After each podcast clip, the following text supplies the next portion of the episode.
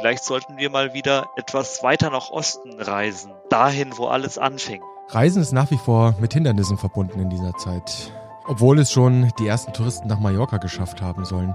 In diesem Podcast aber können wir virtuell reisen. Etwa zum Ursprungsort der Pandemie oder auch auf die internationale Raumstation. Und damit herzlich willkommen zum Corona-Update an diesem Mittwoch. Es ist der 17. Juni. Ihr, das sind Martin Scherer, Präsident der Deutschen Gesellschaft für Allgemeinmedizin und Familienmedizin, der DGAM, und Direktor des Instituts und Poliklinik für Allgemeinmedizin am UKE in Hamburg. Und ich bin Dennis Nösler, stellvertretender Chefredakteur und Nachrichtenchef der Ärztezeitung aus dem Hause Springer Medizin. Guten Morgen in Hamburg, Martin Scherer. Guten Morgen, Dennis Nösler.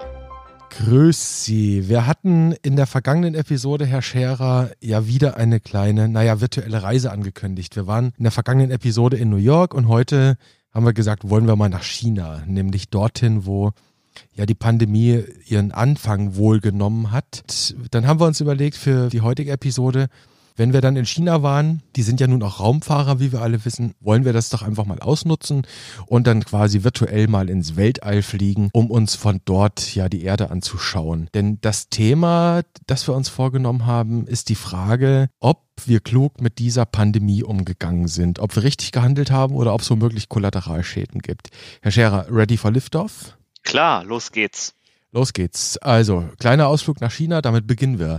Besser gesagt nach Wuhan, also direkt in das erste Epizentrum dieser Coronavirus-Pandemie. Herr Scherer, lassen Sie uns dort mal umschauen, nämlich ganz speziell, wie das medizinische Personal vor Infektion mit diesem SARS-Coronavirus 2 dort geschützt war. Denn da hat's jetzt jüngst im British Medical Journal eine Arbeit zugegeben, wurden Daten veröffentlicht aus vier Krankenhäusern. Was haben die da rausgefunden?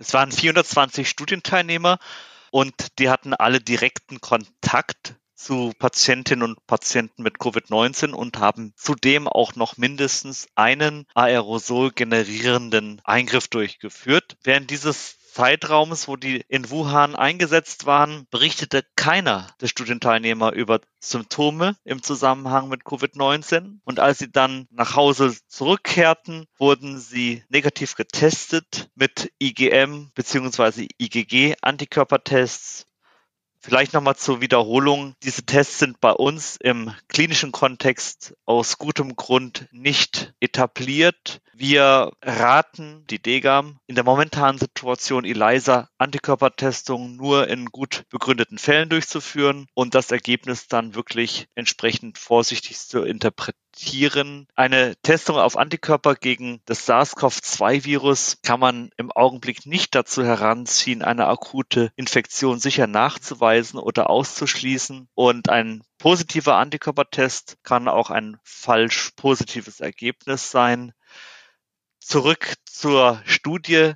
Alle Ärztinnen und Ärzte, alle Pflegekräfte hatten Zugang zu Schutzausrüstung. Bis auf Schürzen stand ihnen alles zur Verfügung. Und Fazit dieser Querschnittsstudie, eine geeignete persönliche Schutzausrüstung bietet den Personen in den Gesundheitsberufen ein hohes Maß an Schutz gegen SARS-CoV-2. Man denke nur an die Initiative, an die Kampagne Blanke Bedenken, wo Ärztinnen und Ärzte leicht bekleidet abgebildet sind, um eben auf eins der Hauptprobleme bei uns zur Hochzeit dieser Pandemie aufmerksam zu machen, nämlich den Mangel an Schutzausrüstung. Und vor diesem Hintergrund gewinnt diese Studie dann nochmal an Relevanz, weil trotz eines hohen Expositionsrisikos bei keinem der Studienteilnehmer, die nach Wuhan entsandt worden waren, um eben Patientinnen und Patienten mit Covid-19 zu versorgen, Anzeichen einer Infektion oder einer serologischen Reaktion festgestellt wurden. Die waren also aufgrund dieser Schutzausrüstung Saison safe und sind gut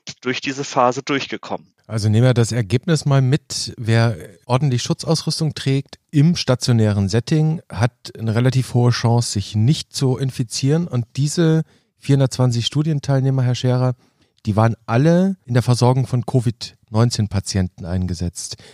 Die waren alle in der Versorgung von Covid-19-Patienten eingesetzt und waren auch in mindestens einem Aerosol produzierenden Eingriff involviert. Mhm, also waren Aerosolen etc. ausgesetzt. Und diese Antikörpertests, Sie haben das angedeutet, die sind in dieser Studie eben aus gerade epidemiologischen Gründen eingesetzt worden. Das, was man ja hierzulande auch macht in der ein oder anderen Arbeit richtig. Für epidemiologische Zwecke sind diese Antikörpertests auch gut und anwendbar. In der klinischen Versorgung, so schreiben wir das auch in unserer Degam-Leitlinie, machen wir da Abstriche. Mhm. Querschnittsstudie haben Sie gesagt, das ist das Stichwort zu dieser Arbeit im BMJ, die wir natürlich verlinken, Herr Scherer. In den Show Notes. Genau, in den Show Notes werden wir die verlinken. Querschnittsstudie ist so ein Stichwort. Wir hatten schon über Evidenz hier und da gesprochen, immer wieder über die schöne Evidenzpyramide. Wie bewerten Sie diese Ergebnisse? Welche Limitation hat diese Arbeit vielleicht oder anders? Welche Aussagen kann man daraus ableiten, mitnehmen?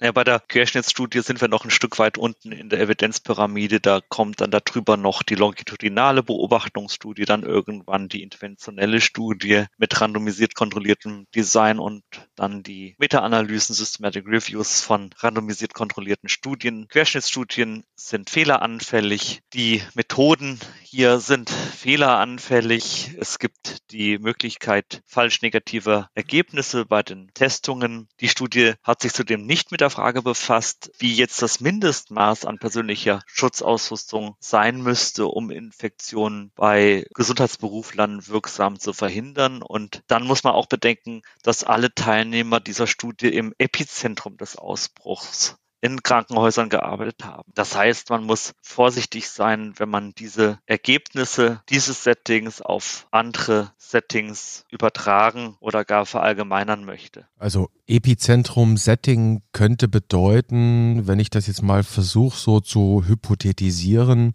die Leute dort, das waren ja auch entsandte Pflegekräfte und Ärzte, die also dahin geschickt wurden, um zu helfen. Und Epizentrum-Setting könnte bedeuten, da bin ich anders drauf, da ticke ich anders, da gehe ich vielleicht grundsätzlich vorsichtiger mit der Situation um, was auch eine produktive Wirkung haben könnte. Und in einem ich sag mal, Real Life könnte das ein bisschen anders sein, korrekt? Richtig, die waren sozusagen auf Montage oder nennen wir es Katastropheneinsatz.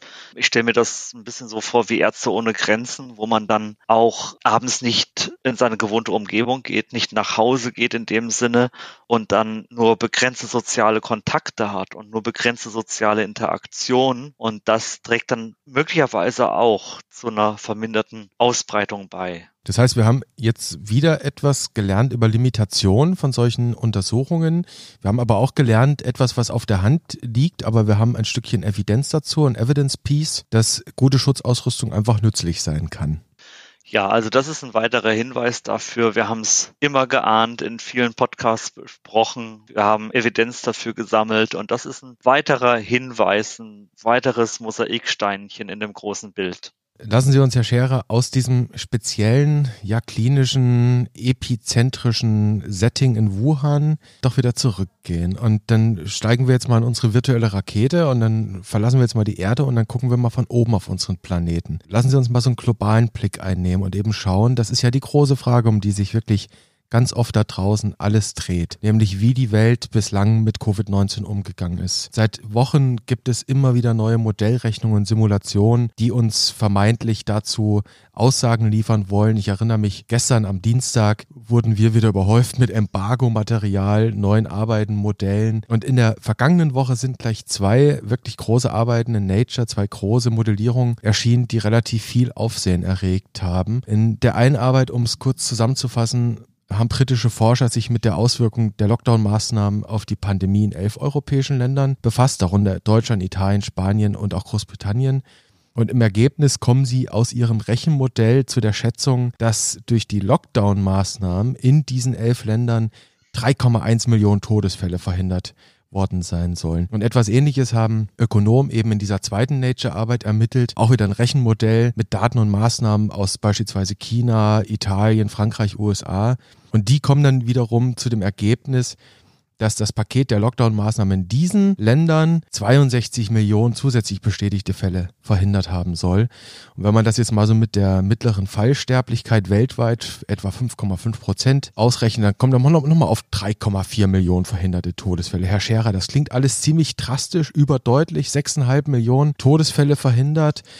Ordnen Sie das doch mal ein, bitte, diese Modelle. Wir hatten ja einen Podcast zu den Modellen. Ich weiß nicht mehr genau, welche Episode das war. Da ging es auch um die Schuhgröße von Mona Lisa.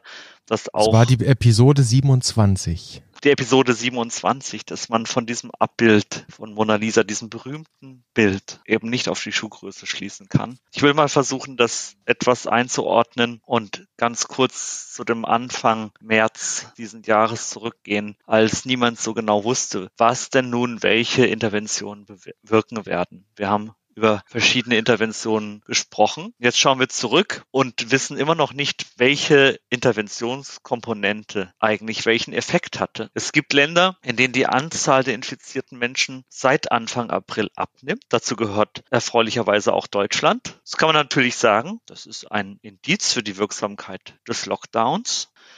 Es gibt Länder, in denen die Anzahl infizierter Menschen seit Anfang April nicht abnimmt. Ist das dann ein Indiz für die Wirkungslosigkeit des Lockdowns? Oder dafür, dass die Daten verzerrt sind oder verrauscht sind? Da hilft uns kein Modell raus aus dieser Schwierigkeit. Deshalb Sie merken es, ich stehe mathematischen Modellen kritisch gegenüber. Ich meine, es war die letzte Episode, also tatsächlich die von vergangener Woche. Da hatten wir das Thema auch und dann sagten sie dann, glaube ich, so sinngemäß, Modelle sind so gut wie die Annahmen, die derjenige, der das Modell strickt, ja gemacht hat. Genau, ja. Hm. Modelle, ja, das sind schöne Rechenexempel. Das ist das eine. Stellen wir das mal kurz hintan. Was mir aber so ein bisschen fehlt in dieser Diskussion sind die Adverse Events, die, ja, die Nebenwirkungen. Wenn ich das richtig betrachte in diesen Arbeiten, auch in diesen zwei speziellen Nature-Publikationen, über die wir jetzt sprechen, da wird oft der Nutzen untersucht, der Nutzen dieser Intervention Lockdown. Der wird da modelliert und dann wird geguckt, was hat er für Nutzen gehabt. In diese Rechnung gehen ja aber die Nebenwirkungen der Maßnahmen gar nicht ein. Also die mutmaßlichen Nebenwirkungen, von denen wissen wir ja gar nichts, oder sehe ich das falsch, Herr Scherer? Das sehen Sie völlig richtig.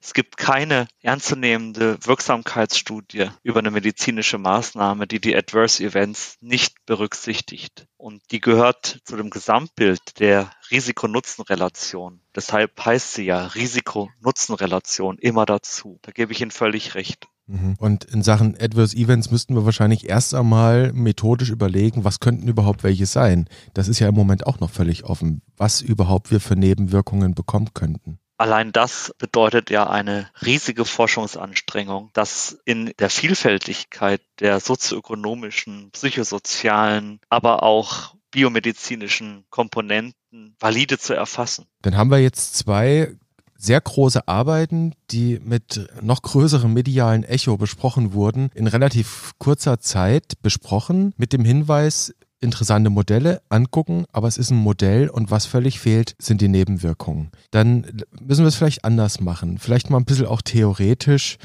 Stichwort Qualität der Wissenschaft. Wie müsste man denn so eine Betrachtung angehen von Nutzen und Risiko, haben Sie gesagt. Überlegen wir es mal ganz basal, ganz grundsätzlich, theoretisch, vielleicht auch ein bisschen naiv, wenn ich das so sagen darf.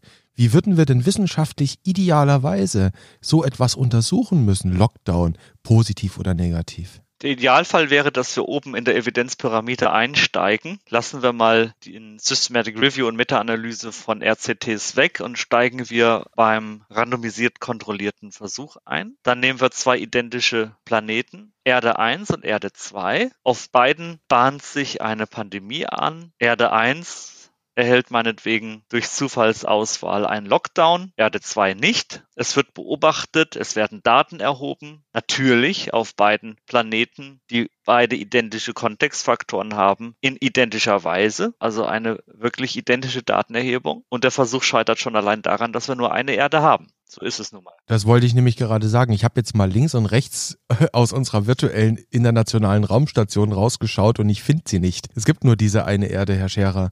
Dazu mal, wenn wir zwei Erden hätten, und wir wieder dieses Randomisierungsknöpfchen drücken wollen, wir ja dieses ethische Problem auch kriegen, was wir ja auch schon ein paar Mal besprochen haben. Viele randomisierte Versuche ethisch ja gar nicht möglich sind. Ja, und wenn wir eine zweite Erde hätten, dann würden wir uns möglicherweise noch weniger Mühe geben, auf unseren Planeten aufzupassen. Ja, auch keine gute Idee. Also wir haben jetzt festgestellt, es gibt keine zweite Erde, es gibt auch kein Paralleluniversum. Das, das heißt, diese Untersuchungen global sind gar nicht möglich. Was sind denn dann jetzt noch realistischerweise die Möglichkeiten, die wir haben, sowas zu untersuchen? Realistischerweise die reale Erde, unsere Erde. Reale Pandemie, alle Länder machen irgendwas, alle Länder machen verschiedene Interventionen, Lockdown, Abstand halten oder Gesichtsmasken oder Kombinationen davon. Und am Ende stellt man dann nicht nur fest, welches Land gewonnen hat, in Anführungszeichen, wenn man bei dieser Pandemie überhaupt von Gewinnen sprechen kann oder von wenig verlieren, sondern man will auch wissen, welche Interventionen die meisten Infektionsfälle, die meisten Toten, die meisten verlorenen Euros vermieden hat und welche Intervention man das nächste Mal vielleicht weglassen kann. Das macht man dann mit mathematischen Modellen, mit denen man die Daten strukturiert und dann darüber nachdenkt. Aber wie gesagt, das Modell ist nicht die Wirklichkeit.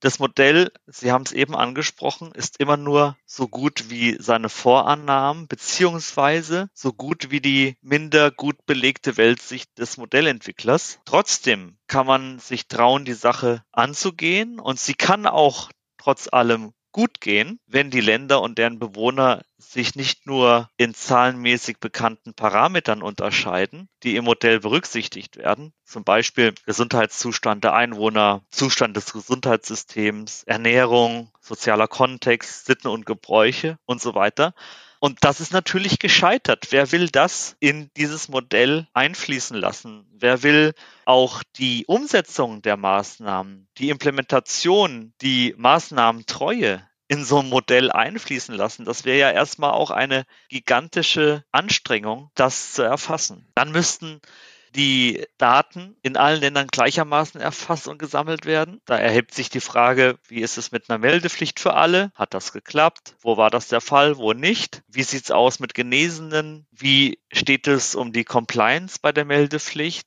Wie wurde die Todesursache Covid-19 definiert? Wie zuverlässig war die Todesursachenfeststellung? Man könnte das jetzt noch beliebig fortführen. Das Modell ist nicht die Abbildung der Realität in der Summe jetzt mal mit ganz, ganz vielen offenen Türchen hin, hinter denen ganz viele offene Fragen stehen. Also das eine, dass Sie gesagt haben, ich übersetze es so sinngemäß mal, wir müssen aufpassen, dass wir nicht Äpfel und Birnen miteinander vergleichen. Wir haben die Diskussion über Lockdown-Nutzen und Lockdown-Schaden ja oft mit Blick auf Schweden und das kann man dann super gerne auch mal mit Italien vergleichen beispielsweise oder auch mit Deutschland oder oder oder und man kann aber, wenn ich Sie jetzt richtig verstehe, aus den dortigen Situationen nicht eins zu eins jetzt erstens Vergleiche machen und zweitens auch nicht eins zu eins Ableitung für andere Länder, beispielsweise jetzt für uns hernehmen, weil es zahlreiche Unsicherheiten gibt und weil parametrisiert die Dinge einfach zu unterschiedlich sind und man müsste am Ende die, die ganze Welt adjustieren oder nivellieren, wenn ich sie richtig verstehe. Richtig. Und somit wäre es nicht nur wichtig zu wissen,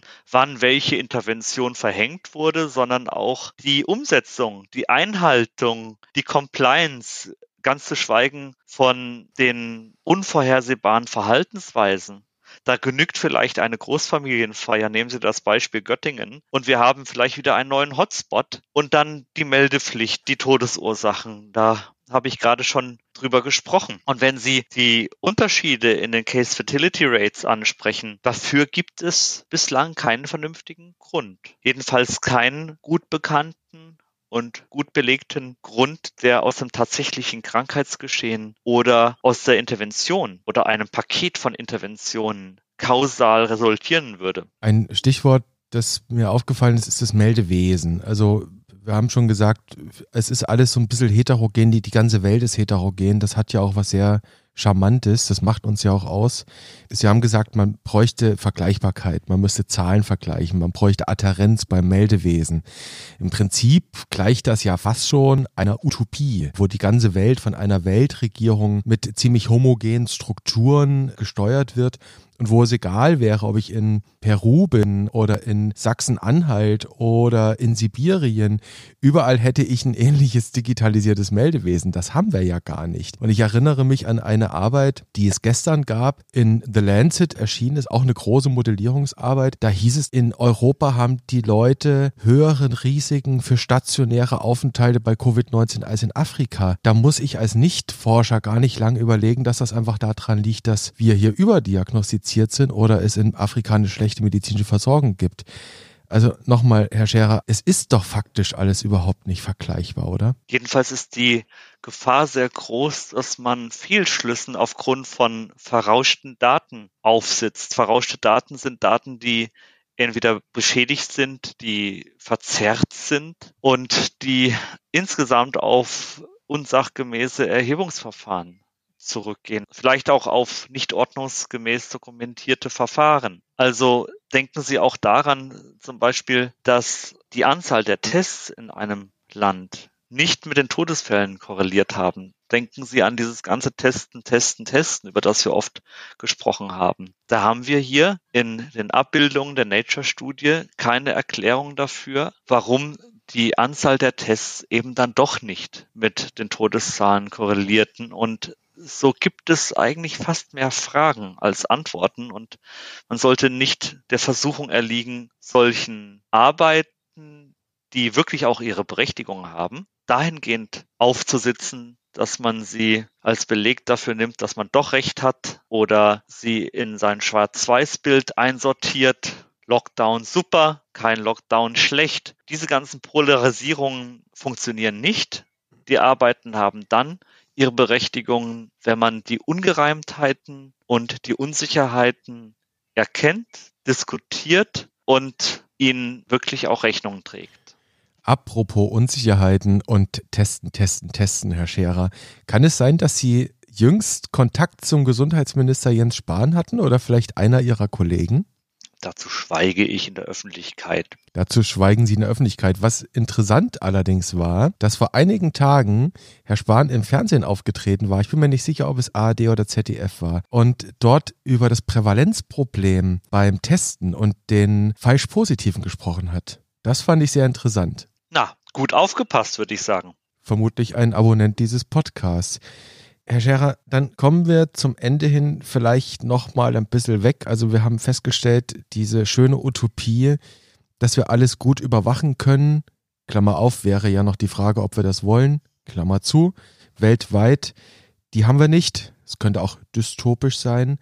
Und es ist schwierig, aus diesen Modellen diese einfachen Ableitungen herauszunehmen. Jetzt ist diese Diskussion dennoch im Gange da draußen und der Diskurs politisch, gesellschaftlich, ja auch wissenschaftlich ist geprägt von der Frage, machen wir es richtig, machen wir es falsch? Was machen wir richtig, was machen wir falsch? Und die Frage stellt sich nach wie vor, die wird sich jeder stellen. Und die Leute suchen nach Antworten, vielleicht auch nach einfachen Antworten, aber irgendwie nach Antworten.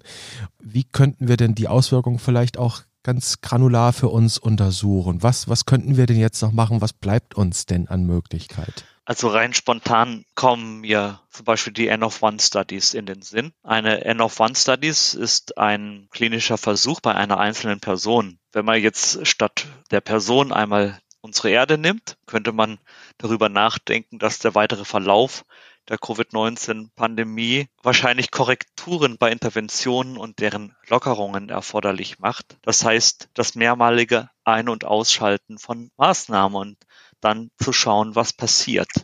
So macht man das auch bei einem sogenannten N-of-One-Trial bei einer einzelnen Person. Man verpackt Placebos, man verpackt das Verum. Das wird dann in einem Studiendesign, in dieser N-of-One-Study mit Fallzahl n gleich 1, alles gut dokumentiert und schaut, wie Verum beziehungsweise Placebo, wie das Ein- und Ausschalten von Maßnahmen bei dieser einzelnen Person wirken. Das ist so ein Ansatz. Was mir noch in den Sinn kommt, das sind quasi experimentelle Studiendesigns. Wir haben vor vielen Jahren mal darüber nachgedacht, eine Studie zu machen zu integrierter Notfallversorgung in Autobahnnähe. Da gab es die Idee, die Notfallversorgung, die Schnittstellen zu den Krankenhäusern, den Rettungsdienst innerhalb eines großen Maßnahmenpakets rund um die Autobahn zu optimieren, dass eben alles schneller geht und die Traumapatienten dann sehr schnell eine optimale Versorgung kriegen. Dann haben wir darüber nachgedacht, wie könnte man so eine komplexe Intervention auf Regionenebene evaluieren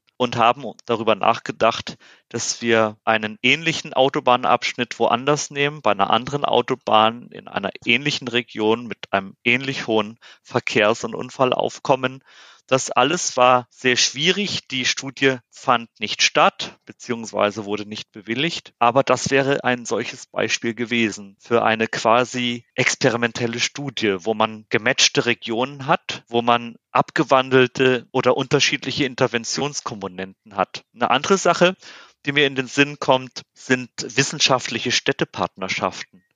Erinnern Sie sich noch an Jena? In welchem Kontext wir Jena in unseren Podcasts hatten. Früher Maskenschutz. Das war ein ganz früher Maskenschutz. Jena war die erste Stadt mit Maskenpflicht und einer doch beeindruckend schnellen Eindämmung der Ausbreitung. Jetzt stelle man sich mal vor, man sucht sich eine ähnliche Partnerstadt mit identischen Maßnahmen und hätte diese Ergebnisse vielleicht sogar replizieren können. Dann hätte man immer noch Unsicherheiten gehabt, wie zum Beispiel Unterschiede in der Infrastruktur, vielleicht Unterschiede im Gesundheitszustand der Betroffenen, weil die Städte eben doch vielleicht sozioökonomisch nicht ganz identisch sind.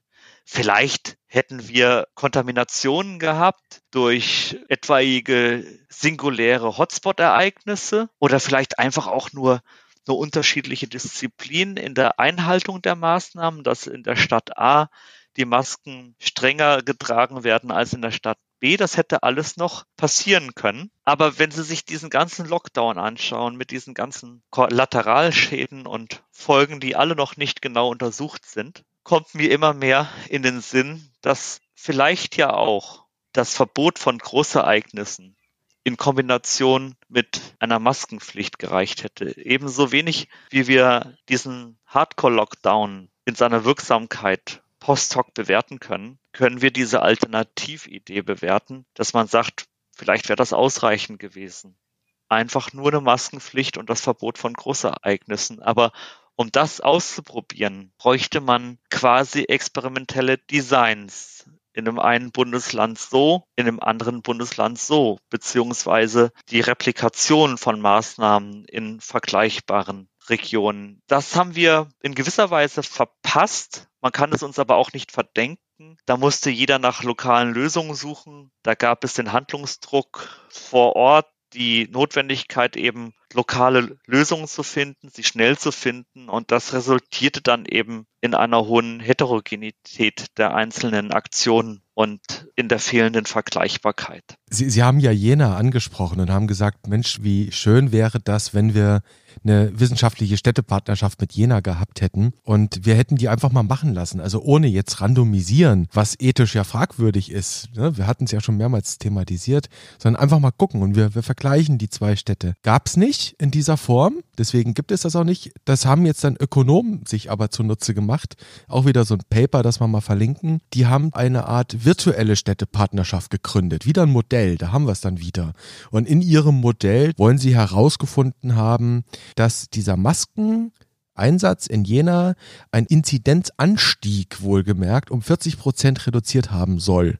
Wie gesagt, eine vergleichende virtualisierte Fallstudie, so haben sie das genannt. Das zweite Thema, was Sie angesprochen haben, Stichwort physische Distanzierung, also Verbot von Großveranstaltungen, da gibt es dann auch eine Arbeit, können wir auch verlinken, in den Proceedings veröffentlicht am 11. Juni. Die wollen auch wieder in so einem Modell, in so einer Trendanalyse zu dem Ergebnis gekommen sein, dass der Gesichtsschutz wirksamer gewesen sein soll als die physische Distanzierung. Das können wir einfach mal verlinken, das kann sich dann jeder anschauen. Was mich jetzt aber interessiert, bei diesen Beispielen, die Sie genannt haben, also wissenschaftliche Städtepartnerschaft, das könnte sowas sein, experimentelle Designs. Was würden Sie sich da wünschen, was man da jetzt ganz konkret mal macht, auch in dieser Lockerungssituation? Wäre es jetzt an der Zeit, dass man sagte, lasst uns das jetzt mal forcieren, dass die hergehen und sowas gründen? Was ist Ihr Appell? Ich weiß gar nicht, ob ich so weit gehen kann, hier einen Appell zu formulieren. Ich kann es mir bequem machen und mich immer wieder in die Rolle des Wissenschaftlers zurückziehen. Und als solchen haben sie mich auch befragt, was bräuchte es eigentlich für Studien? Welche Studien wären eigentlich umsetzbar? Ich fürchte, dass viele dieser Ideen, die ich eben mal so formuliert habe, an der Realität dahingehend scheitern, dass wir doch sehr kompliziert in den einzelnen Kommunen aufgestellt sind, dass die Situation der Selbstverwaltung, des öffentlichen Gesundheitsdienstes, der Organisation der ambulanten Versorgung lokal sehr unterschiedlich ist. Aber warum nicht mal ein wissenschaftliches Symposium sobald es wieder erlaubt ist, so viele Menschen zusammenzubringen zwischen Bürgermeistern und Wissenschaftlern, warum nicht mal die Kommunalpolitik mit wissenschaftlichen Denkern und Ideengebern zusammenbringen und warum nicht auch mal die Maßnahmen vor dem Hintergrund eines Erkenntnisgewinns systematisieren. Der Titel des Symposiums würde dann wahrscheinlich lauten Versorgungsforscher meets Bürgermeister. Warum nicht? Also die, gerade die Versorgungsforschung hat immer auch eine normative Komponente, eine ethische, eine politische, eine philosophische, manchmal auch eine theologische. Also die Versorgungsforschung ist durchlässig für alles Mögliche. Warum nicht? Wäre mal eine Idee. Wir haben im Sommer genug Zeit, darüber nachzudenken. Und Lockdown-Maßnahmen, Herr Scherer, sind ja nun auch Interventionen, Interventionen auf Makroebene. Und das habe ich von Ihnen spätestens gelernt Versorgungsforschung ist das Fach, das Intervention auf Makroebene untersucht, korrekt? Unter anderem auf Makroebene. Die Makroebene ist die Systemebene und viele der Maßnahmen spielten sich auf Systemebene ab. Die Mesoebene wäre die Einrichtungsebene, ein Krankenhaus oder Praxen, medizinische Versorgungszentren und die Mikroebene, das ist eben die Ebene, auf der sich dann die Patientenversorgung abspielt im Therapeuten-Patientenkontakt oder im Ärztinnen-Patientenkontakt. Und das ist eine gigantische Intervention, die wir hatten, mit unterschiedlichen Wirkkomponenten, die gestaffelt, scharf geschaltet wurden, die konsekutiv aufgebaut wurden, die in unterschiedlichen Ländern unterschiedlich intensiv verhängt und gelebt wurden. Und wenn man das dann alles in seiner Wirksamkeit anschauen möchte, wie hat diese Großintervention auf Makroebene wirklich gewirkt, dann reicht es da eben nicht aus zu wissen, wann wurde was verhängt, sondern eigentlich müsste man dann auch wissen, was wurde wann, wie umgesetzt, durchgesetzt, wie waren die Laufwege, das Verhalten und das ist schwierig. Das ist sehr schwierig. Vielleicht noch eine hübsche Utopie. Herr Scherer, wir kennen das ja aus dem gemeinsamen Bundesausschuss mittlerweile. Ist das ja gar nicht so unüblich mehr, dass neue Untersuchungs- und Behandlungsmethoden, neue Interventionen, auch neue Pharmaka beispielsweise mittlerweile auch dann zugelassen werden unter der Auflage, ihr müsst dazu eine begleitende Studie machen. Die Patienten müssen in Studien eingeschrieben werden oder man macht überhaupt erstmal nur Erprobungsstudien und untersucht die Dinge. Aus der Onkologie kennen wir das auch mit der verpflichtenden Registerbekleidung. Dann hätte man ja idealerweise, ich sage jetzt mal wirklich ganz schöne Utopie vielleicht, zu Beginn dieser, dieser Epidemie hierzulande sagen müssen, ja natürlich, wir müssen jetzt diese Maßnahmen machen, aber lasst uns parallel dazu irgendeine Evaluation schon andenken. Das gefällt mir, was Sie da sagen. Denn das, was wir gemacht haben, war, dass wir Patienten Erde eine Pille haben schlucken lassen oder Patient Deutschland, die keiner so richtig kannte. Weder hinsichtlich des Spektrums an unerwünschten Wirkungen noch hinsichtlich der Dosierung oder der Wirksamkeit. Und das wäre es eigentlich, dass man diese Evaluationen mitdenkt, dass man sie auch gleich mit anlegt. Und das könnte so, ein, so eine Idee, vielleicht auch ein Appell für die Zukunft sein. Könnte schon eine Lessons learned sein, sagen Sie. Immerhin bei der stationären Versorgung gibt es ja einen wissenschaftlichen Beirat, der eingerichtet wurde relativ rasch im Gesundheitsministerium. Der soll sich zumindest das anschauen und bewerten. Das bringt uns zum Ende dieser Episode, Herr Scherer. Und Sie wissen, dass mich dann natürlich immer interessiert, ob Sie es mit dem Cliffhanger wiederum versuchen wollen für die kommende Episode. Ja, der Cliffhanger am Ende der Episode. Das Ende der Episode. Alles hat ein Ende, heißt es. Nur das Corona-Update nicht oder doch? Wir müssen mal schauen, ob es endet oder was draus wird. Jedenfalls verraten wir es nicht. Jedenfalls haben wir noch eine Folge vor den Sommerferien, nächsten Mittwoch. Und dann dürfen wir beide in Urlaub gehen und dann schauen wir mal, wie es weitergeht. Genau, und dann ist unser Cliffhanger, Herr Scherer, in dieser Episode der Cliffhanger zum Cliffhanger der nächsten Episode und wir werden sehen, was passiert. Herr Scherer, es war mir eine Freude, wieder mit Ihnen zu reden über Äpfel und Birnen, über Lessons Learned, über Utopien und über interessante mathematische Modellierungen. Und ich würde mich wie immer freuen, wenn wir uns wieder hören an gleicher Stelle und auf gleicher Welle. Und vielleicht reden wir dann auch mal über Erdbeeren, die es zurzeit gibt. Wir haben heute welche gepflückt. Also, ich freue mich. Bis dann.